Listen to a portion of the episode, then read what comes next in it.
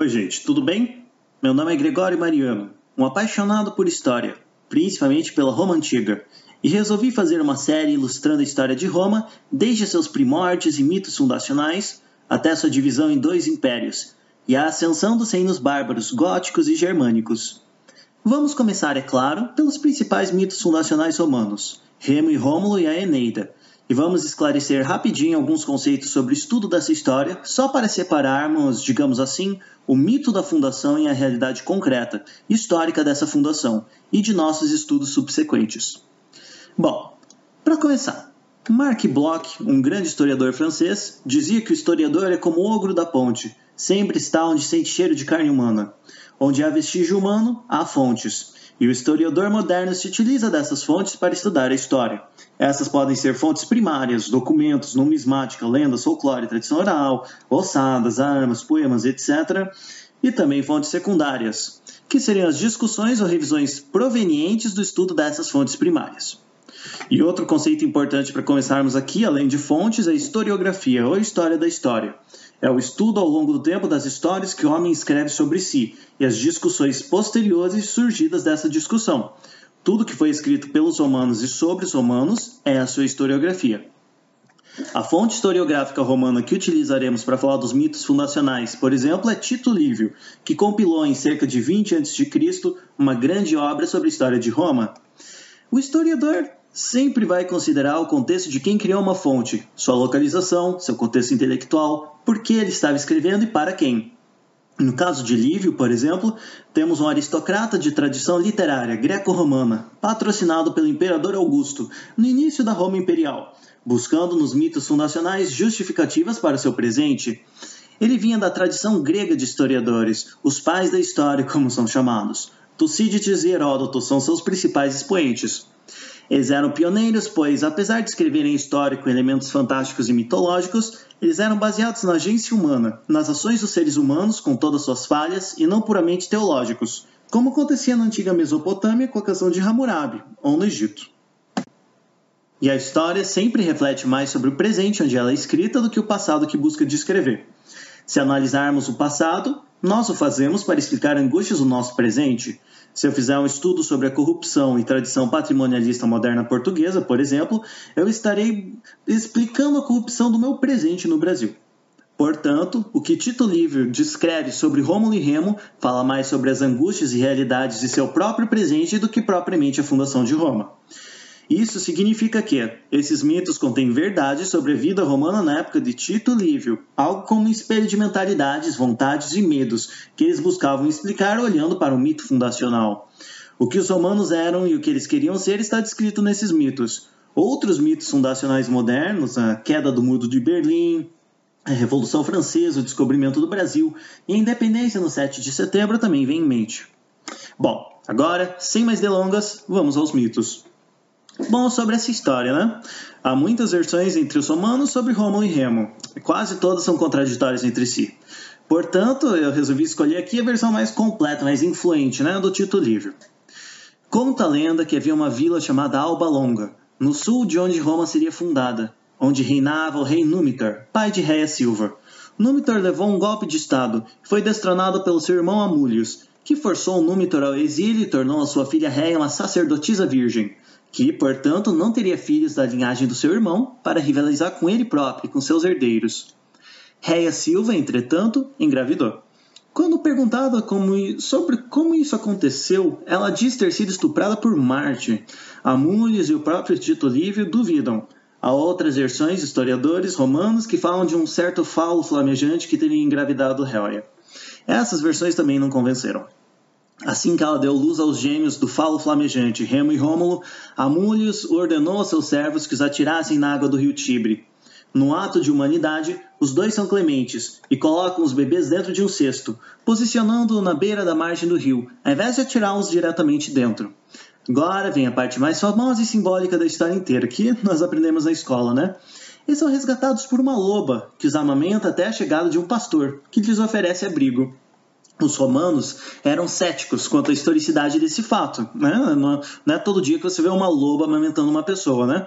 E tentavam explicá-lo. A palavra lupa ou loba significava também prostituta em latim. Portanto, para Tito Livio, uma prostituta teria acolhido os gêmeos e os levado ao marido, um pastor.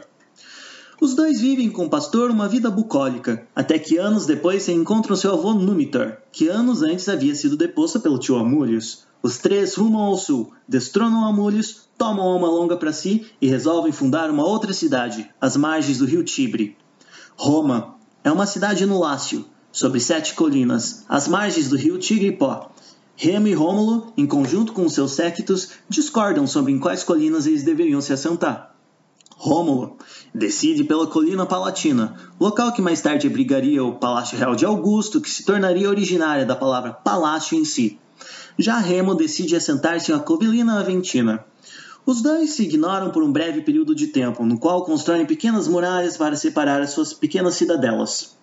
Reza a lenda, segundo a versão de Tito Livio, que Remo e alguns companheiros teriam tentado tomar a colina palatina de assalto, e nessa, Remo levou uma espadada de Rômulo ao escalar seu muro. Rômulo se torna então rei de uma comunidade unificada, Roma, a cidade de Rômulo. Bom, em primeiro lugar, havíamos antes falado sobre mentalidade e angústias do presente que se mostra através de mitos e história.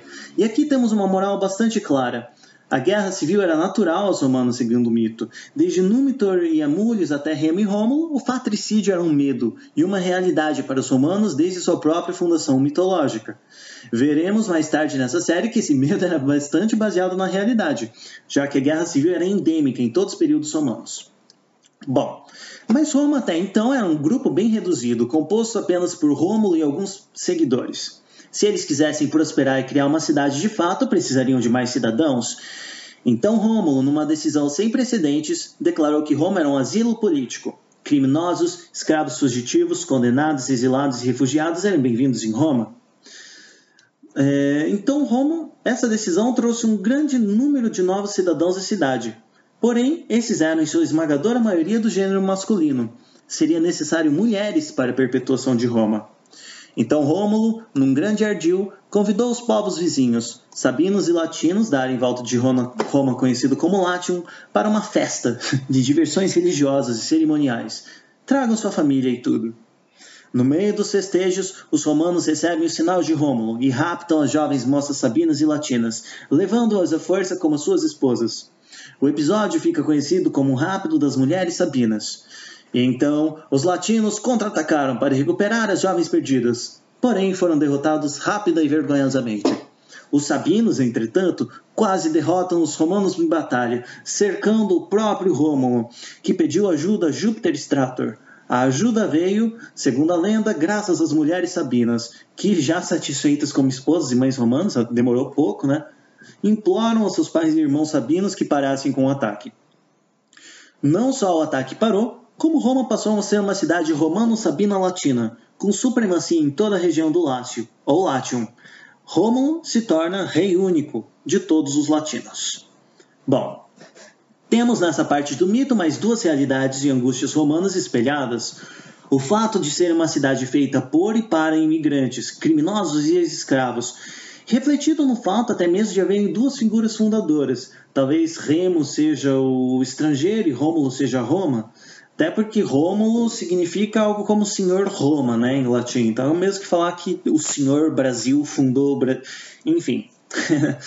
Pode-se dizer também que grande parte do seu gênio criador dava-se a capacidade da cidade de acolher e transformar culturas distintas, que não tinham igual ou paralelo na antiguidade. E também o estupro como origem da instituição romana do casamento, Roma era uma cidade desde o começo violenta e patriarcal, e uma das suas maiores angústias era a ambiguidade entre o medo do estupro e ao mesmo tempo a sua prevalência. Bom, gente, encerramos esse primeiro capítulo no qual falamos um pouco sobre conceitos historiográficos aplicados e também sobre o mito fundacional romano de Remo e Rômulo. Espero que alguns conceitos tenham ficado claros sobre simbologia, medos e aflições refletidos em mitos e também sobre a contextualização dentro da própria historiografia. Recomendo que pensem em mitos fundacionais ou mesmo no folclore de onde você vem, e de como eles sempre refletem medos, angústias, vontades e prazeres atuais. Afinal, na mitologia encontramos muita verdade concreta e histórica por meio de mentalidades. No próximo capítulo, veremos um outro mito fundacional, o da Eneida, e também sobre a realidade concreta histórica e arqueológica desses mitos de fundação de Roma. Até mais!